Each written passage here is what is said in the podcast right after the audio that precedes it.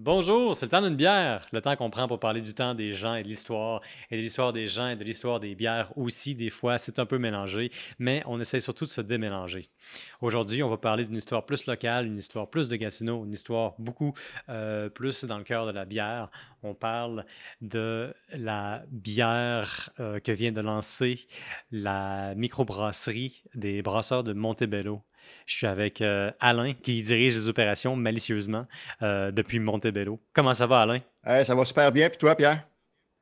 Ça va super bien, c'est une belle journée. On a un peu peur qu'il y ait une grosse, méga, hyper énorme tornade qui euh, s'abatte sur nous en ce moment, mais j'ai bon espoir que ça ne va pas arracher notre toit sur notre tête. Ouais, cette fois-là, il faudrait que ça tienne bon. ouais, parce que vous, vous avez perdu l'électricité là, euh, dans les derniers jours. Ouais, euh, 5-6 jours certains. ça, a, ça a brassé pas mal ici à Montebello. C'est bien le mot. Et euh, puisque tu as prononcé le bon mot, euh, j'aimerais ça qu'on s'intéresse à la nouvelle bière que vous venez de lancer récemment. Est-ce que tu peux nous en parler un petit peu? Ben oui, c'est un projet qui, était cher à mon cœur. Ça fait peut-être un huit mois qu'on travaille là-dessus, sur ce, projet-là. Euh, moi, étant, étant, musicien moi-même, puis euh, j'ai joué beaucoup de musique en étant plus jeune, j'en joue encore, mais euh, donc il y a certains groupes mythiques que je jouais dans ce, moment-là, des années 70-80, puis on cherchait un peu à rendre hommage à un groupe, dont c'est Garoulou. On a sorti la Garoulou, donc on les a contactés, on les a envoyé des, samples pour savoir qu'est-ce qu'ils aimaient comme, comme goût au niveau de ces ces joueurs-là. Puis, euh, ben, sont pratiquement tous à la retraite. Le chanteur, Michel, qui, euh, c'est le seul un peu qui est encore dans la musique. Les autres ont tous pris de retraite. Mais je voulais quand même lui rendre hommage. Tu sais, c'est, euh, mm-hmm. ça a tellement été, ça a bercé mon enfance. Mon frère, mes frères étaient plus vieux que moi, donc ils m'ont montré pas mal cette musique-là. Donc, puis eux autres étaient vraiment enthousiastes. Quand ils ont entendu parler de ça, ben, ils étaient vraiment fiers. Puis, fait qu'on a pu commencer tranquillement, là, là, huit mois à, faire cette bière-là. là euh, et puis ça, finalement, euh, c'est des musiciens qui euh, t'ont pas mal influencé. Puis toi, tu t'es dit, moi, je, je, vais, je, vais, leur brasser ma propre bière. Mm-hmm. Un peu comme un, retour d'ascenseur, si on veut. Et voilà, eux autres, ils m'ont fait vivre plein de belles affaires, puis plein de beaux spectacles. Et euh, donc, mm-hmm. c'était à mon tour. Puis les autres, même, c'est ça, ils se demandaient vraiment, quand on a commencé à discuter un peu plus, on a rentré dans les détails, puis là, ils se demandaient vraiment, mais pourquoi nous autres? Pourquoi tu es venu nous chercher? Euh, ça fait longtemps qu'on n'est plus sur la scène, mais euh, c'est ça, tu tellement bercé, puis je ne veux pas que ça s'oublie. Puis tu vois, nous autres, notre mission d'entreprise, c'est créer et faire créer et servir des bières de qualité, faire valoir notre patrimoine, nos artistes et la communauté. Mm-hmm. Donc, c'est vraiment là-dedans. Puis Garoulou, mais c'est toutes des légendes euh, françaises, des légendes, des contes, des histoires. Donc, ça, ça fitait vraiment dans nos, dans nos valeurs des, des brasseurs de Montebello. Donc, c'était facile, c'était un no-brainer. Ben oui, vous faites sortir le patrimoine mm-hmm. à travers eux qui font aussi sortir le patrimoine. Et là, est-ce qu'on parle de légendes et de mythes du folklore québécois? Oui, ben c'est franco-ontarien. Hein. Eux autres, c'est un groupe franco-ontarien. Euh, oui, c'est un, un, bon mix, si on veut. Euh. Puis c'est ça qui était un peu le challenge, parce qu'aujourd'hui, ils sont un peu euh, plus éparpillés. Il y en a le chanteur est au Manitoba, mm-hmm. il y en a dans au Creux, dans l'Ontario, puis il y en a à Montréal. Donc, il a fallu qu'on les réunisse. Puis, on a réussi à les réunir, en tout cas, la plupart au lancement, puis on est bien fiers de ça. ils ont pu sortir de le cocon. Ça devait avoir fait quand même des très belles retrouvailles, surtout si ça faisait un bout qui ne euh, jouait plus ensemble. Oui, effectivement. Ouais, c'était vraiment, c'était vraiment touchant puis, euh, puis, le fun. Puis le monde qui était là, c'est sûr qu'il aurait aimé ça, voir Garoulou encore en show, parce qu'il faisait vraiment des, mm-hmm. spectacles euh, hauts en couleur, mais évidemment, c'est ça, l'âge, l'âge avance toujours un peu. Là. L'âge crée des frontières, crée des limites, mhm. nous ramène au temps qui est inévitable. Et voilà. qui nous ramène aussi au temps d'une bière qui est évitable. Mais écoute, euh, pendant qu'on prend ce temps-là, c'est du temps qu'on passe en euh, bonne compagnie avec de l'amitié liquide, comme disait, euh, comme dit Mario Dair qu'on a eu sur l'épisode. C'est une expression que, que j'adore. Puis c'est ce que je trouve intéressant chez la bière pour autant que ce soit une toxine qui finalement demande d'être évacuée, euh, il y a quand même une espèce de symbole de rassemblement. Puis c'est là que je trouve que c'est intéressant de prendre la bière un peu comme un, prisme pour regarder l'histoire des gens puis du monde. Puis là, cette histoire-là, aujourd'hui, elle nous amène à l'histoire de Montebello. Euh, elle nous amène un peu à l'histoire de... Ben dans le fond, là, il y, a, il y a plusieurs choses auxquelles je pense, mais il va falloir que je me discipline un peu. On va y aller une chose à la fois.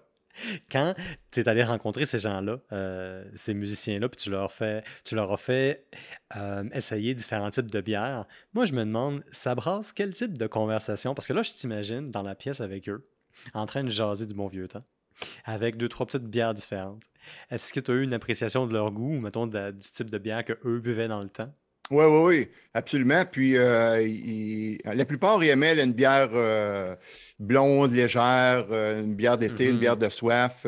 puis ils pensaient aussi que le public était peut-être plus proche euh, de ces bières-là que des bières trop complexes, trop houblonnées. Ou, euh, Ah, ouais, ouais, ouais. Donc, j'ai parti de ce concept-là. Donc, j'ai fait une blonde légère, j'ai parti comme ça. Puis, j'ai dit, ben, on va. Celle qui aimait d'ailleurs, je vais partir de cette base-là, mais on va quand même la pimper parce que c'est pas un groupe ordinaire non plus que je rends hommage. Puis, je veux pas faire juste une petite mm-hmm. bière euh, du, coin de la rue. Là. Donc, je, voulais mettre toutes les chances de mon côté. Fait qu'on a travaillé vraiment fort pour pour cette bière-là. J'ai travaillé, tu vois, euh, c'est du double dry-up qu'on a fait ici, parce que la première fois, j'utilisais cette technique-là, donc d'aller mettre du houblon en fermentation, puis ah, un autre en post-fermentation aussi. Euh, puis franchement, je suis bien fier du, résultat euh, que ça a donné pour cette bière-là. Je me disais aussi là, que le, houblon me, chatouillait bien les, euh, papilles, mhm. mais euh, pas beaucoup d'amertume. Non, c'est ça. Je, sens bien le houblon. Euh, le, le houblon. Le houblon. on peut inventer un mot. On a le droit. On va, on va appeler ça le houblon. Ça, c'est le houblon que tu goûtes après le double hop. Le double dry up. Nouveau mot. On met ça dans le dictionnaire dans les prochaines semaines. Soyez avertis, vous, à la maison qui nous écoutez.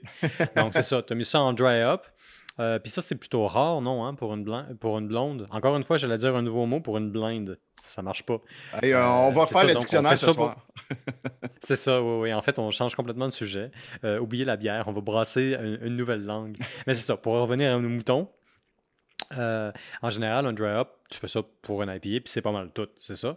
Ouais, mais tu sais, les New England IPA aussi, ils ont commencé à brasser de ce type de, façon-là. Donc, ça, ça, fait des bières plus brouillées aussi.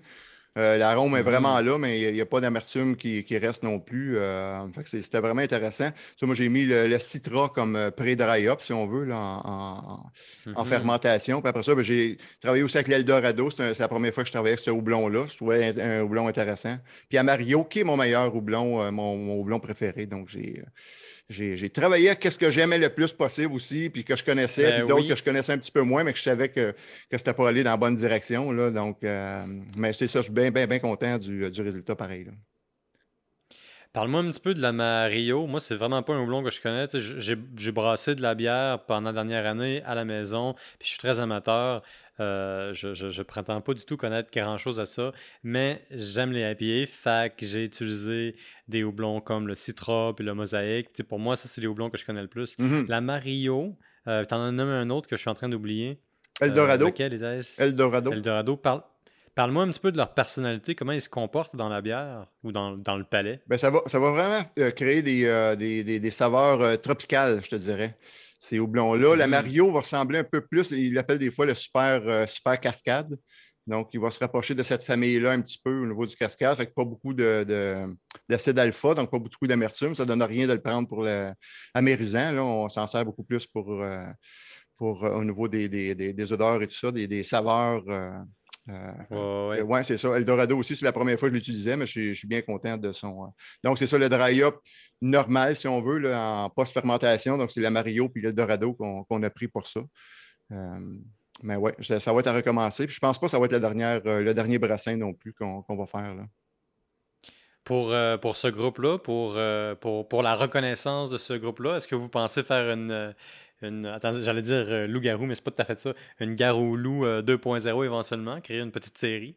Ben, ils ont parlé de ça, ils ont, resté ouverts, donc euh, peut-être une rousse, parce que là, ils ont plusieurs, ben, plusieurs quelques albums importants aussi dans le, palmarès, donc ah, peut-être qu'on pourrait mm-hmm. travailler sur le premier, sur le deuxième. Ça va être à suivre. On va voir que ça va être quoi leur réaction aussi, parce qu'ils n'ont pas goûté encore. Euh, ben oui. Oui, c'est ça. Fait que c'est voir comment est-ce qu'ils vont, vont, apprécier ça. Apprécier euh, le tout. Euh, fait que j'ai bien hâte de voir leur satisfaction. Mais c'est sûr qu'ils ont vu le branding, ils ont vu la canette, ça, c'est merveilleux pour eux autres. Ça, en fait, c'est le dernier album que sur la.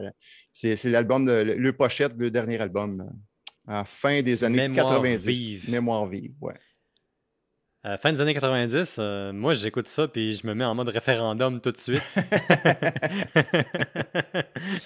bon, écoute, j'avais peut-être 7 ans là, dans le deuxième réféendum, fait que je pense pas que ça s'applique vraiment. Ouais. Mais euh, quel était le, grand thème de Mémoire vive? Est-ce qu'on était toujours dans le, côté conte du Québec, ou en tout cas conte des, francophones du, Canada? Oui, ça, ils n'ont jamais lâché ça. Puis même le chanteur puis le, le claviériste me disait que autres ont été passés un bon deux, trois semaines euh, aux Bibliothèques nationales, puis ils voulaient faire vraiment quelque chose sur la Nouvelle-France. Ils ont étudié beaucoup là-dessus. Hmm. Finalement, ça n'a jamais venu, euh, venu, vu le jour, mais euh, ils ont travaillé fort là-dessus. ça aurait été le fun qu'ils poursuivent leur recherche. Mais oui, non, ils sont toujours dans la même. Puis c'est vraiment dur de les classifier parce que c'est un groupe folk, c'est un groupe euh, mais euh, rock progressif, euh, traditionnel. Fait que c'est vraiment, c'est compliqué à jouer. Quand tu commences à jouer du Garoulou, il faut que tu t'appliques, c'est difficile. Tu n'as pas de charts non plus, tu ne peux pas lire parce qu'il n'y avait pas dans ce temps-là.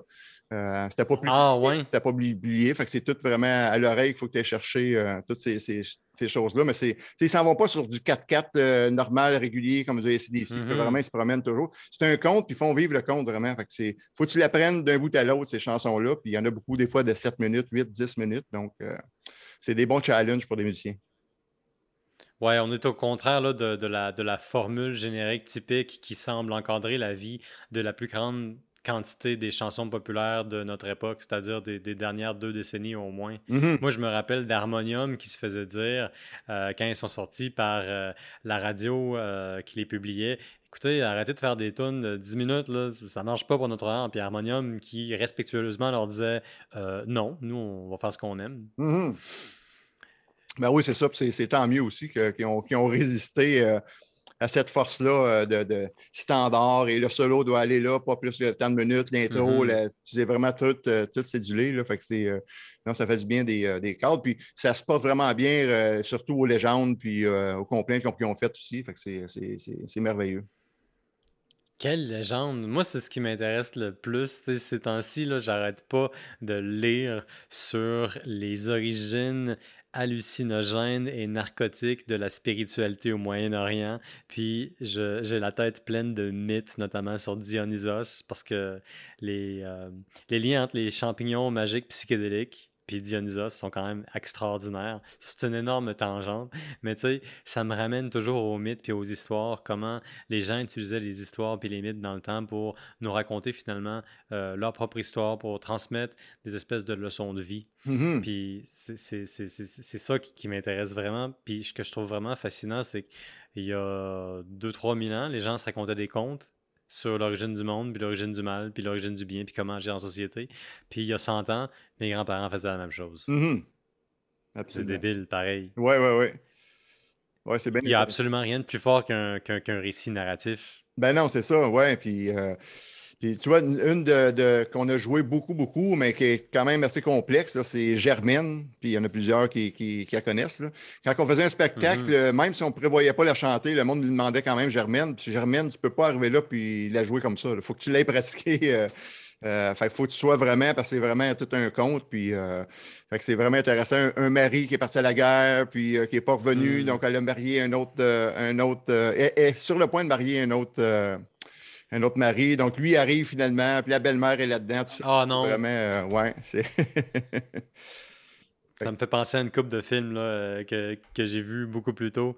Le soldat, la loyauté de la femme qui attend, attend, et après ça se fait recommander de raison d'évidemment se remarier parce que c'est sûr qu'il est mort. et finalement, coup de théâtre, il n'est pas mort. Non, c'est ça. je pense qu'il n'y avait pas de Facebook et euh, moyen de communication dans ces années-là. C'était pas c'était pas pareil. Donc, quand tu n'avais pas de nouvelles depuis euh, plusieurs temps, euh, tu mm-hmm. pensais au pire. Ouais. Ça, c'était euh, Germaine. Mais je vois que sur la bière, il y a non seulement le titre Garoulou, mais il y a clairement une image de loup. Fait qu'il faut qu'il y ait au moins dans leur répertoire de chansons une tonne sur les loups-garous. C'est nécessaire. Oui, c'est ça. Ben, je te dis, le, premier album, ça s'appelait, eux autres, ils s'appelaient Loup-garou leur premier album. Mm-hmm. Donc, euh, mais sauf qu'il y avait un autre groupe qui s'appelait comme ça. Ils sont fait, en tout cas, mise en demeure. Euh, ils, ont, laissé le premier album comme ça, mais il a fallu qu'ils changent de nom pour le deuxième. C'est là qu'ils ont, ont, appelé euh, Garolou. Puis après ça, mais Garolou est parti, est parti comme ça. le premier album était Loup-Garou. Fait qu'ils ont fait euh, deux, trois, quatre albums. Le- ben, c'est vrai que le dernier album, il n'a pas été publié, si je comprends. Oui, il a été publié en 98, je crois, mais euh, je le connais moins. Moi, c'est vraiment plus les trois premiers albums qu'on jouait beaucoup, beaucoup. Là. Euh, Mhm. dont la danse de la limonade, mais ça, c'est la danse de la limonade, c'est toujours le, le dimanche matin après avoir fêté pas mal une cuite. Donc, le monde se reconnaissait quand même dans cette chanson-là. Fait que c'est- c'était bon, vous le Ça, c'est- 100 ans, mais c'est bon encore aujourd'hui. Puis je pense que ça va être bon pour un bon petit bout encore. Hey, ça me fait penser à la, à la chanson de la marine anglaise ou irlandaise, parce qu'honnêtement, je sais vraiment pas c'est à quelle na- nationalité ça, s'associe, mais euh, What do you do with a drunken sailor? What do you do with a drunken sailor? Ben oui, c'est ça. Hein, Alors, la... Et euh, la, la- la chanson de la limonade, c'est vraiment à propos d'un lendemain de veille, là, si je comprends bien. Absolument, ouais. Puis c'est le dimanche matin, évidemment, donc c'est le samedi que tout s'est passé. Aujourd'hui, on fait peut-être plus euh, des, des jours, euh, n'importe quel jour, mais ouais, dans ce temps-là, c'était plus le samedi. euh. Puis nous autres, ben, dans notre temps, notre, notre musique, ça, on, on y donnait aussi pas mal sur le samedi soir, donc ça, ça fitait assez bien avec notre groupe de musique. c'est une histoire vécue. Ben oui. Ouais. Fait que là, eux, c'est des gens qui t'ont inspiré Mhm. musicalement. Puis toi, tu fais de la musique, fait que tu as joué leur musique aussi, j'imagine, avec des chums. Ouais. Puis j'imagine qu'il y avait un petit verre qui était pris avant, pendant ou après. Et où? Ouais, ouais, ouais, absolument. Et où? J'insiste vraiment sur le où, tu sais, pour te donner toute la marge d'un œuvre possible. C'était pas mal toutes ces réponses, mais c'était quand même, tu sais, c'est quand même raisonnable euh, pendant le spectacle parce que des fois, on fait les shows, là, mais il Mhm. faut quand même savoir qu'est-ce qu'on fait. euh, surtout si tu joues du garoulou, ben, tu as besoin d'être quand même euh, bien conscient de ton, ton instrument. Là. ouais. Mais nous c'était Jack Daniel, un peu comme tous les groupes rock. Là, on, on, on y a donné pas mal sur le Jack Ah oui. Euh, ouais, ouais. Est-ce que tu payais les rondes? Est-ce que vous aviez des règles là- là-dessus? Oh non, il n'y a pas de règle, ben, ben. là. Non, non, non, ça finissait pas mal. euh, Mais tu sais, j'ai fait même, euh, j'avais un. Ils vendaient aussi des trois, je pense qu'ils en vendent encore, mais les trois litres de Jack Daniel en verre, c'était vraiment immense, c'était belle cette bouteille-là. Oh, J'achetais ça en Ontario Dieu. à ce moment-là, c'était 43 au lieu de 40. Puis nous autres, on buvait ça. euh, fait que- mais pour un des spectacles, ben, j'ai mis cette bouteille-là, puis je faisais mon solo, puis je frappais dessus en même temps. Puis à un moment donné, ben, ça a tout éclaté. Fait que tout sur le drum, la vitre, la, la- la- c'était de toute beauté. Ça a fait un beau spectacle, mais euh, il y en a qui s'en souviennent encore. Ouais. Ça fait comme 30 ans de ça, mais euh, ouais, on a eu bien du fun avec, euh, avec le Jack Daniel. C'était pas le temps d'allumer une allumette à la mauvaise place. Non, c'est ça, c'est ça. Mais c'est un temps révolu. Je ne suis plus capable de, de suivre cette mode-là. J'ai Est-ce donné. que tu fais encore des est-ce que tu fais encore des spectacles? Est-ce qu'il y a une salle de spectacle à- à- dans, dans votre restaurant, dans votre brasserie? Oui, ben, on a fait pas mal de, de- de- de- de chansonniers, des petits groupes euh, qui venaient, euh, des conteurs. euh, des, des- quand, quand je faisais mes podcasts aussi avec des conteurs de la région qui venaient conter les, les- les légendes du coin. euh, fait qu'on essaie ouais, de, Mhm. qu'ils soient assez euh, interactif à ce niveau-là. Puis là, nous autres, on a un nouveau groupe. on s'est fait trois, quatre groupes de musique, euh, chum ensemble, qu'on a tout le temps roulé chacun sur notre côté. Puis là, ben, on s'est comme réunis juste pour le fun, puis on fait présentement un hommage Ouais. à Offenbach. Fait qu'encore là, c'est de la, la vieille musique. Ah, Puis, oui. euh, ouais, qui est encore là, qui a bercé mon enfance. Puis j'aimerais bien ça faire une bière pour eux autres, mais en tout cas, c'est une autre chose. Mais pendant ce temps-là, ben, on, fait, on fait un hommage euh, à ces musiciens-là.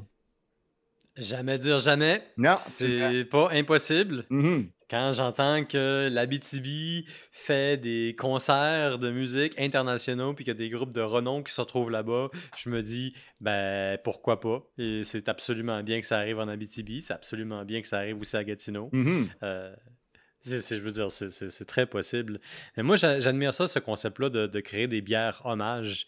Euh, Est-ce que c'est votre première bière, disons, hommage? Celle-ci, la, la Garoulou? Ben, hommage, oui, on a deux autres groupes de musique là, qui, qui nous suivent, qui sont plus jeunes. En fait, là, ils jouent avec moi.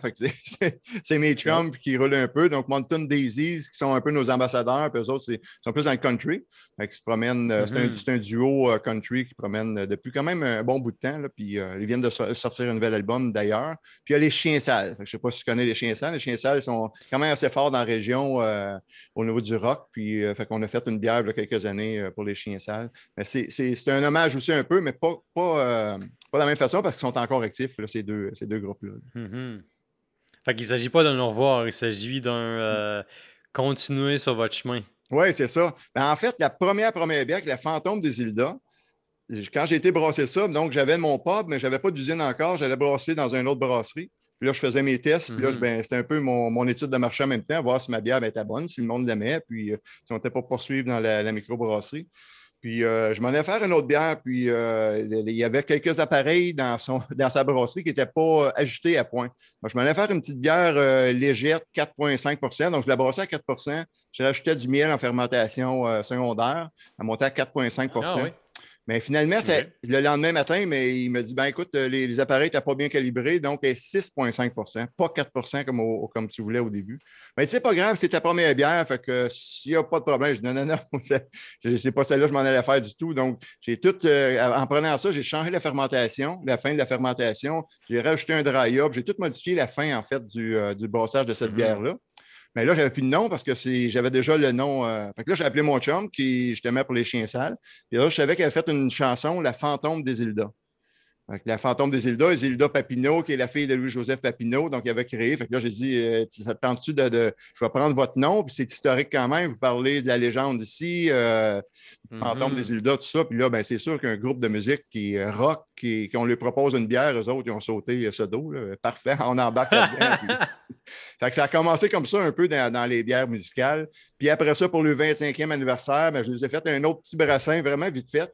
Puis euh, je pensais juste Mhm. euh, en faire une palette. Puis finalement, la palette, elle s'est vendue avant d'aller aux épiceries. Fait que là, j'ai refait le brassin. Puis là, ben, on la brasse depuis ce temps-là. euh, le monde apprécie beaucoup. Fait que la, la bière, vraiment, la chien sale, là, qu'on appelle. euh. Fait que les autres, ils en ont C'est deux. plate, ça, hein? Ouais, ben non, c'est ça. Quand c'est- ta palette est écoulée avant même euh, la, la date de tomber, Ouais. Hi, que ça nous en fait de la peine. Ils ont des bons fans. Ils ont, là- ils ont des bons fans. Puis eux, sont, c'est des gens de Gatineau? C'est des gens d'ici? Montebello, dans le coin de la Petite Nation, euh, Gatineau aussi. Ok. Fait que, ouais. C'est c'est vraiment de la région. Là. Ah ouais, c'est important de, de mentionner qu'est-ce que ici représente parce que le podcast est enregistré à Gatineau, dans l'Outaouais, au Canada.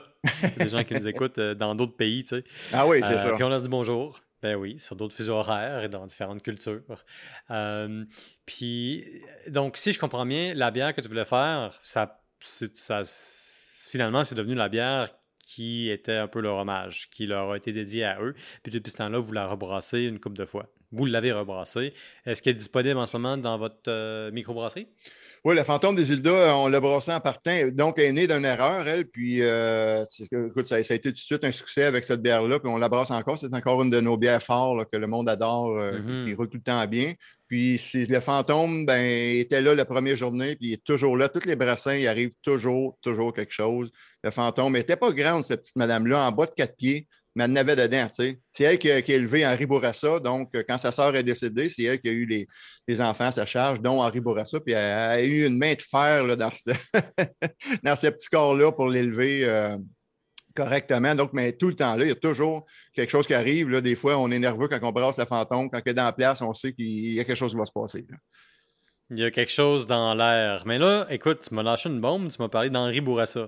D'abord, moi, je sais pas c'est qui euh, Isilda. Je connais encore moins son fantôme. J'estime que son fantôme a plus ou moins ces mêmes traits de personnalité, avec peut-être l'anecdotique colère de quelqu'un qui est mort, mais qui est encore prisonnier de ce monde-ci, puis qui se demande pourquoi elle n'est pas rendu ailleurs. Fait que je vais laisser le mysticisme de côté, puis je vais te demander d'abord, qui est Isilda et quel est exactement son rapport avec Henri Bourassa?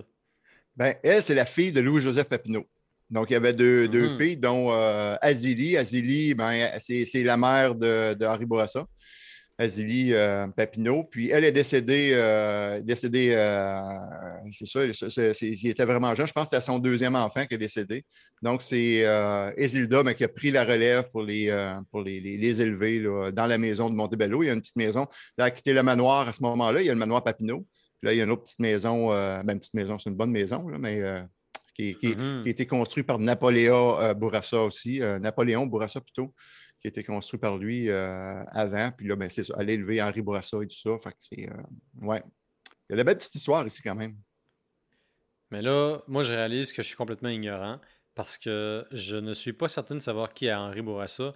Euh, je connais Robert Bourassa, je me demande si c'est pas un lien de famille, mais Henri Bourassa n'a-t-il pas été un politicien au Québec, au provincial ou au fédéral? Oui, puis il, était- il a, il a- il a- il a quand même bâti beaucoup de choses, euh, notre église aussi à Montebello, donc c'est un architecte en même temps.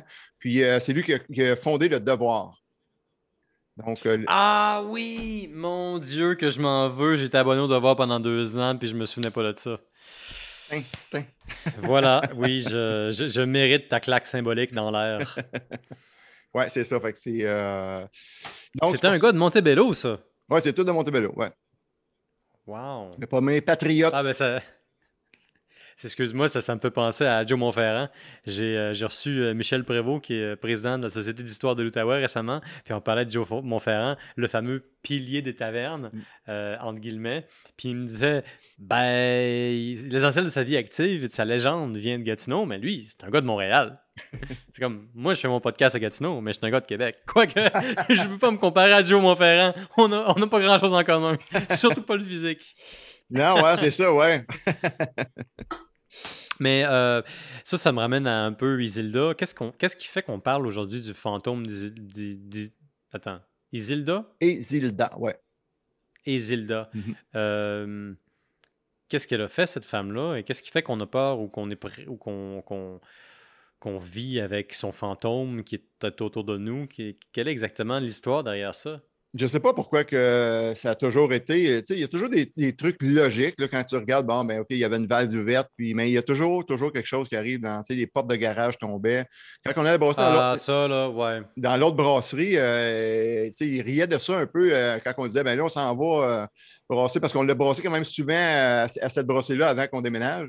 Puis là, euh, il disait, mm-hmm. ouais, mais c'est des histoires, vos affaires. Puis à un moment donné, ben, il était vraiment tanné qu'on la fasse, là, parce qu'il y a tout le temps quelque chose qui cassait dans sa brasserie. Euh. là, il dit, vos histoires, c'est assez. Là, fait que... ouais. Mais là, tu leur as dit que dans le fond, c'était la faute d'Isilda puis de son fantôme tu leur as dit que c'était pas de ta faute. Ben non, on, on, essaye, ben on, essaye, mais c'est. Écoute, on, on, a on brassé une des pires affaires que j'ai jamais. Parce que les autres affaires, on peut comprendre, OK, qu'une porte de garage tombe, bon, ben, il y a quelque chose qui a cassé, puis c'est physique, puis euh, qu'est-ce qui l'a fait casser, ou c'est un addon, là. On peut penser que c'est un addon, mm-hmm. mais à un moment donné, on avait, euh, parce qu'on rebrassait le lendemain, donc on avait 2500 litres d'eau qui, qui, chauffait, donc on avait dans notre cuve. Quand on est arrivé le lendemain, mon, euh, mon helper pour brasser, ben, il part la pompe, puis la pompe, elle ne marchait pas. il dit, elle ne marche plus. Puis là, on commence à regarder, elle faisait du bruit, tout ça, mais finalement, il n'y avait plus d'eau. Il y avait 2500 litres d'évaporé, puis il n'était pas au sol, il n'était pas 2500, euh, ça, ça, paraîtrait le matin quand même, si ça a coulé. Euh... Ta barouette, oui. ça, ça, on ne l'a jamais compris, celle-là, qu'est-ce qui s'est passé avec cette, eau-là, mais, euh, mais c'est ça. Il y a des, tout le temps, tout le temps des petits mystères. Puis les, on en vend beaucoup au Château Montebello. Puis les serveurs, eux autres, ils se nourrissent de ça, évidemment. Donc, ils prennent mes histoires, puis ils me demandent toujours, quand ils s'en viennent au pub, ben, as-tu une nouvelle histoire avec le fantôme? Là, ben, ils comptent ça aux, touristes qui viennent un peu partout de l'extérieur. Ben oui. En rajoutant ben une petite couche toujours, évidemment, pour agrémenter le fait Dans le... Tout ça est une conspiration, dans le fond. Le, le, fantôme d'Isilda, dans le fond, c'est en partie un, un, un, récit des brasseurs de Montebello. Oui, mais c'est arrivé, là. je veux dire, on compte ça, mais c'est, il y a toujours. Mais toi, là, je suis en train de passer un petit peu à mon fils qui, qui prend la relève au niveau du brassage. Puis depuis qu'il rebrasse, mm-hmm. je trouve qu'elle est plus douce. je ne sais pas si, vu que c'est mon fils, ah. elle, pense peut-être élever un peu comme Marie Bourassa, je ne sais pas. Il y a quelque chose, une passation Ben oui. Ouais, elle est plus tranquille. En tout cas, euh, on ne sent pas. Le... Ben, jusqu'à temps qu'on la mette en canne, j'ai toujours un doute, mais finalement, euh, non. C'est les deux derniers mm. brassins, ça a été impeccable. Puis, genre, puis tu vas tout le temps brasser. Celle-là, je pense qu'elle a fait ton affaire. Mais ça, ça me rappelle un thème euh, assez constant dans l'histoire de l'alcool en général. C'est euh, les croyances un peu surnaturelles qui accompagnent la, ben, la fermentation, la mise en bouteille. Dans plusieurs cultures, on a des procédés assez sophistiqués, toutes sortes de rituels, de rites, de cérémonies pour s'assurer que la bière ne va pas se contaminer.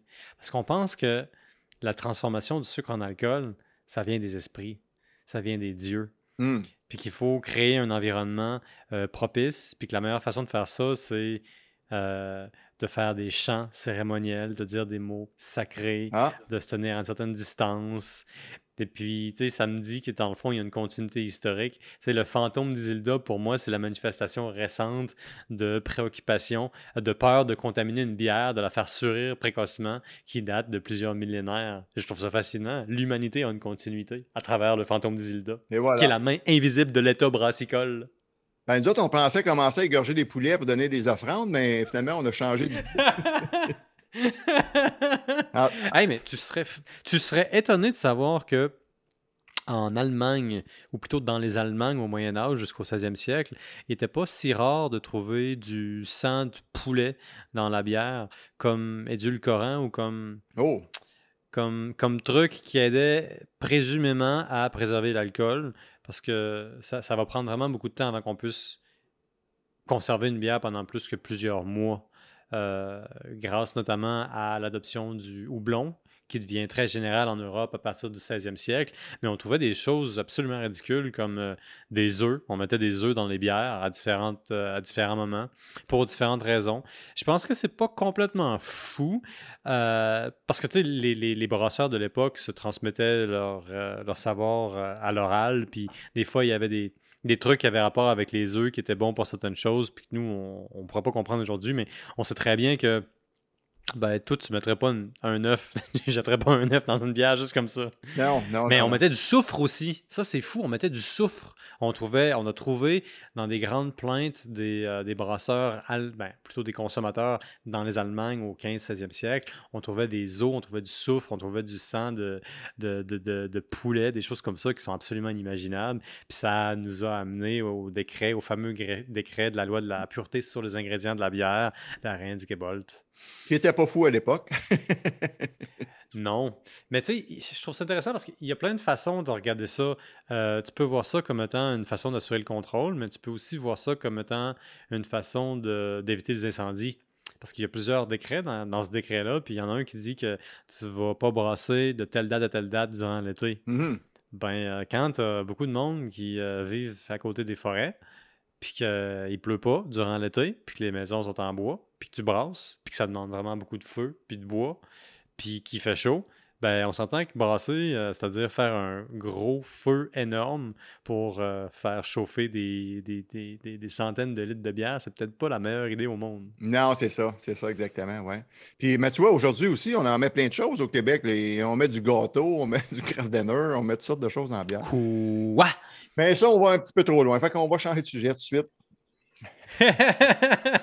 Sujet controversé, controversé chez les brasseurs. Bon. Ben oui, non, mais c'est sûr. Mais en même temps, est-ce que c'est si étonnant?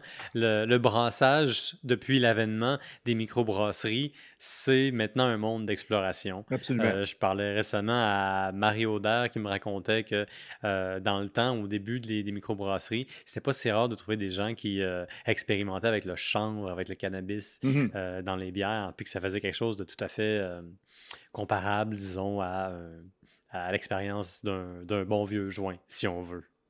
Ouais, ben moi, j'ai pensé euh, faire ça, puis euh, accrocher un petit sac de chips, fait que tu as tout le temps tes munchies avec en même temps.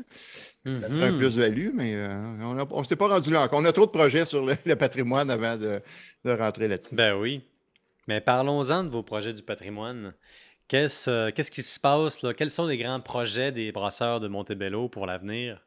Ah, mais c'est toujours. euh, on regarde des. Il y a tout le temps des, des- des villages qui m'approchent aussi. Tu peux-tu nous faire une bière, tout ça? Mais j'écoute, on, on- on vous donne ça d'entre Mhm. les mains. Trouvez-moi une bonne histoire. Vous avez des. Vous avez des. des, Mhm. euh, des- des- moi, je les appelle les bâtisseurs, là, nos aînés, là, ceux qui ont bâti la place, ils ont bâti. Fait que parlez à eux autres. là. vous avez des histoires, c'est sûr, à, à nous raconter. Puis Ça n'a Mhm. pas besoin d'être euh, 200, 300 ans en arrière. il y en a que c'est tout jeune, comme la 1952, nous autres, qu'on a fait sur Montebello, un grand déluge qu'il y a eu en 1952. Puis personne ne parle de ça aujourd'hui, puis c'est pas loin. C'est deux générations, ça a été complètement anéanti, puis personne n'en parle. Puis euh, c'est ça qui la- Complètement anéanti? Ben, c'est ça. Ben, il y a- cinq trous du golfe de Montebello qui étaient euh, complètement ravagés. Toute la 148 était Mhm. ravagée. Ça a fait comme euh, ça, a duré euh, quelques heures. Ça a fait une cuverte que nous autres, on a des montagnes en haut de nous autres, à Montebello. Puis ça a complètement déferlé ensuite sur des Montebello. Puis ça a complètement ravagé la, la- la chemin de terre, la 148 arrachée. euh, fait qu'il y avait vraiment, vraiment beaucoup de dommages. Moi, mon père m'a parlé de ça parce qu'il y avait un pit de sable, puis euh, il commençait le transport. Puis ça vivotait un petit peu. Fait que là, il a fallu qu'il refasse les rues de Montebello. Euh, donc, le pit de sable, ils ont racheté des camions, puis là, c'est reparti comme ça. Fait que moi, j'ai su cette, histoire-là un peu par la bande. Puis après ça, ben, euh, après ça, avant que, que je la fasse, ben, j'ai été voir les plus vieux du village aussi, qui me content un peu les anecdotes. euh, Mm. un- un- un médecin qui avait été euh, accouché, une madame, un petit cric de 5 pieds, puis il était rendu 300 pieds, donc il a fallu qu'il traverse en chaloupe pour aller la chercher de l'autre côté. euh. en tout cas, toute, euh, toute une histoire, euh, ce, ce ravage-là. Puis c'est ça. C'est pas vraiment loin. C'est deux générations. Si mon père, moi, si je compte pas mon enfant, mm. ben, il vient d'oublier ça, puis après ça, après ça, c'est fini. Là. Donc, c'est un peu pour ça que je veux faire revivre un peu le, patrimoine, euh, un peu plus vieux, un peu plus jeune, ceux qui sont vivants. Si j'ai si la chance de, donner un hommage, ben, je vais le faire aussi. Euh. je vais me promener un petit peu dans tout ce temps-là. Ben écoute, c'est là que je trouve qu'on se rejoint le plus, toi puis moi. Je veux dire, j'avais déjà soupçonné qu'on avait beaucoup en commun puis qu'on avait des intérêts très près. Mm-hmm. Euh, mais c'est ce voyage-là dans l'histoire à travers la shop, c'est-à-dire la shop comme étant un moyen de transport temporel pour aller investir finalement le vécu de nos parents, de nos voisins d'une autre époque, puis finalement de nos grands-parents surtout. Là. Oui, absolument. Moi, très récemment, je suis allé passer voir ma famille du côté de ma mère à Montmagny, et puis... Euh, ça faisait très longtemps que j'avais vu les gens euh, dans ma famille. Euh, ça faisait des années. Et puis, je me retrouve sur la terre de ma grand-mère. Moi, je suis, euh, je suis né à l'âge digital ou presque, en tout cas, peut-être dans le, je, suis né vers la fin de l'âge analogue. Puis, quand j'étais adolescent, je suis tombé dans la marmite d'Internet. Mais tout ça pour dire que le, la vie sur la terre, c'est quelque chose que je connaissais d'un point de vue théorique. Puis là, maintenant que j'ai un petit peu plus de maturité, je, parle avec mes, avec mes oncles qui vivent encore à côté de la Terre, puis qui me racontent, c'était quoi vivre dans le temps avant Internet, avant l'électricité. mon oncle me disait à ma grand-mère, il me disait que quand, dans les années 60, les premiers codes de loi sur les pensions ont été amenés, mon grand-père s'est tourné vers ma grand-mère et a dit on, est riche. Hmm. Il n'avait jamais gagné d'argent. Ah oui. Ben, il n'avait jamais reçu d'argent de l'État. Hmm. Il avait toujours été presque complètement autosuffisant. Puis des fois, il allait acheter des trucs au village, mais c'était super rare. Puis tu sais, quand tu te dis ça, c'est vraiment parce que tu vis dans un autre monde. Ben oui, puis ça fait pas mille ans, là. Non, non, c'est ça, ça fait deux générations. C'est tout proche. Même on parle de la famille Papineau, c'est comme, tu sais, la tête à Papineau, c'est loin, c'est loin, mais c'est 1800 mm-hmm. quelques, c'est pas loin. C'est à nos mm. portes, puis on a déjà oublié ça, ou en tout cas une bonne partie. C'est ça qui est, intéressant. Tu sais, j'ai un gros projet. Ben, j'ai un gros projet. C'est pas un gros projet, c'est un petit projet avec une de mes amies qu'on veut faire. je vais aller vraiment me promener à travers toute la petite nation dans ma région, puis je vais aller voir les, nos bâtisseurs les plus vieux, puis je veux les filmer mm-hmm. sur un podcast.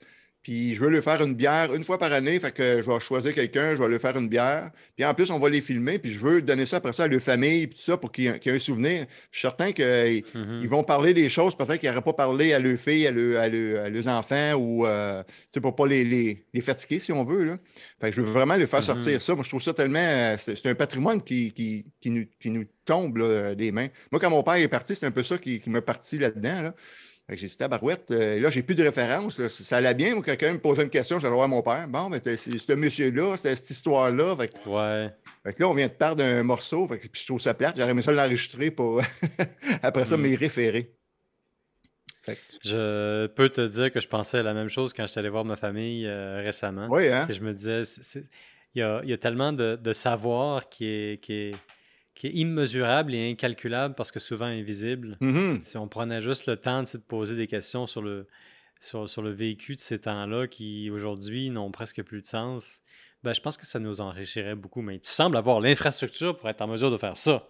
En tout cas, on essaye. On essaye. Euh, ben oui. Ouais, on essaye, puis on, s'amuse aussi là-dedans. C'est important de s'amuser. Puis... Ouais, ouais, ouais. Tu sais, le voyage, il faut que ce soit aussi le fun que, que l'arrivée, euh, que le point de destination. Euh. Tu sais, je, parle à 1952, j'ai été voir un de mes, les ongles de, de, ma conjointe, 85. Puis là, il y avait quelques bières. Il dit, peux-tu prendre une 1952? Je, ouais, mais à condition que tu me contes ton histoire. je savais qu'il était vivant à ce moment-là. Puis là, il est parti. Hey, ça, c'est là, je ah, travaillais au golf de Montebello, puis c'était tel, entre telle heure et telle heure. Fait que, tu sais, c'était trippant de. C'est vraiment le fun de, de, faire compter ça quand quelqu'un était là pour le vrai. Là. Fait que c'est, euh, intéressant. Ben oui. Fait que, euh, Il y avait la mémoire toute vive, fait que toi, tu as dû euh, boire ses paroles. Absolument. Fait que là, je me disais, il faut, faut que j'arrive avec une caméra pour enregistrer mm. ces histoires-là avant que, avant que ces personnes-là partent. Mais finalement, là, pour conclure, moi, ce que j'en retiens, c'est que le fantôme d'Isolda, dans le fond, c'est euh, l'histoire qui te suit puis qui t'accompagne dans tes démarches. Puis qui de temps en temps te parle, puis te titille, puis te donne des petites suggestions, puis des petites tapes dans le dos, puis te dit écoute ça, là, c'est important. Oui, absolument. Oui, oui, oui, c'est ça. Puis, puis l'histoire des le fantôme Zilda aussi, pourquoi que autres ont fait une chanson là-dessus? Nous autres, on avait bâti un studio de musique dans le bois, chez un de mes amis, dans le bois complètement, au deuxième étage. On avait fait un bar là-dedans. C'était vraiment. Euh, moi, nous autres, on n'est pas ah, chasseurs, on n'est rien, mais c'était notre, vraiment notre offre de paix. On enregistrait là, on faisait tout ce qu'on voulait, puis on louait aux chiens sales. Puis c'était la côte euh, Azili. Mais sauf que les autres, ils passaient devant le chemin Azilda, puis il y avait Azili. Fait que là, eux autres, ben, ils ont fait le, ça, ça, tricotait tout le temps dans la tête, puis ils ont fait une chanson là-dessus, euh, dans ce mouvement-là, à cause des rues qui ont été nommées comme ça. Fait qu'après ça, ils sont partis dans l'histoire, ils ont été étudier un peu qu'est-ce que qu'est-ce qu'avait fait euh, Isilda, puis euh, ils ont parti de ça. Fait qu'ils ont parti d'une rue, puis ils ont, ils ont, fait une histoire avec ça. Ils ont remonté le temps tout en passant par chez vous. Puis euh, remonter le temps, c'est bien, euh, c'est bien le concept, c'est bien ce qu'on veut essayer de faire. Absolument. Écoute, euh, Alain, un gros merci d'avoir été avec nous pour le temps d'une bière. On vous souhaite beaucoup de succès dans vos prochains projets. Puis j'ai bien hâte de voir comment la, le fantôme d'Isilda va influencer ben, la bière éponyme, mais en même temps les autres productions brassicoles. Un gros merci encore une fois pour avoir été avec nous. Hey, super, merci à toi de m'avoir invité. Ciao, bye. Pour vous, là, à la maison, qui nous écoutez ou qui nous regardez, ou puis vous n'avez pas besoin d'être à la maison non plus, vous avez le droit d'être dans le champ en train de faire du kayak ou à vélo ou en train d'escalader une montagne. Euh, si vous aimez notre contenu, n'hésitez pas, pas à nous contacter, à vous abonner sur euh, le canal de votre choix et à nous écrire, nous suggérer des sujets. On est toujours bien intéressés. Puis on vous remercie, puis on vous dit à la prochaine.